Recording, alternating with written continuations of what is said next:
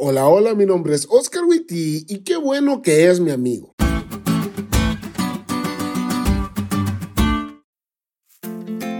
Hace un tiempo atrás, un hermano me contó una situación por la que estaba agradecido con Dios. Su vecino había decidido hacerle remodelaciones a su casa. Entre las remodelaciones que hizo, también hizo una barda grande. El problema es que el vecino estaba construyendo sobre parte del terreno del hermano, pero nuestro hermano no reparó en ello hasta que la barda ya iba a la mitad. El hermano se acercó a hablar con el vecino de buena manera, pero este no accedió a quitar la barda. Alegó que el terreno era de él. Después de demostrar que estaba equivocado, dijo que ya llevaba mucho construido, que no iba a perder todo solo por eso. Entonces el hermano, en vista de lo sucedido, accedió a venderle al vecino lo que él había tomado. Pero esta persona no estaba dispuesta a pagar.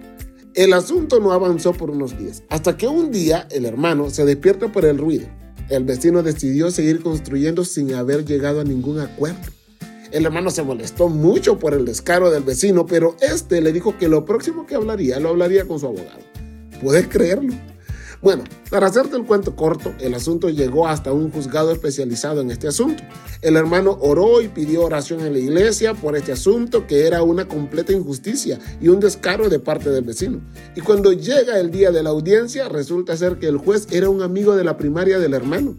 Se le expuso el caso y no solo se le ordenó al vecino que tumbara la barra y la hiciera en su propiedad, sino que también se le ordenó que pagara los honorarios del abogado que el hermano había contratado.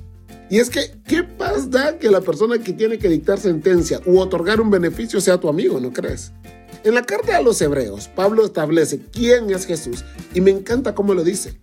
Ahora bien, el punto principal de lo que venimos diciendo es que tenemos tal sumo sacerdote, aquel que se sentó a la derecha del trono de la majestad en el cielo. Hebreos 8.1. El punto principal es que Jesús es el gobernante, el rey, el que está sentado a la derecha del trono, el único y grande Dios, y ese Dios es mi amigo.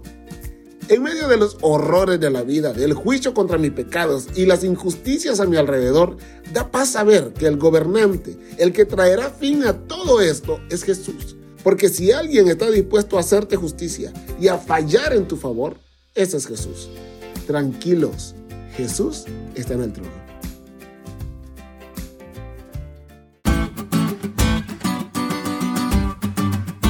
¿Te diste cuenta lo cool que estuvo la lección? No te olvides de estudiarla y compartir este podcast con todos tus amigos. Es todo por hoy. Pero mañana tendremos otra oportunidad de estudiar juntos.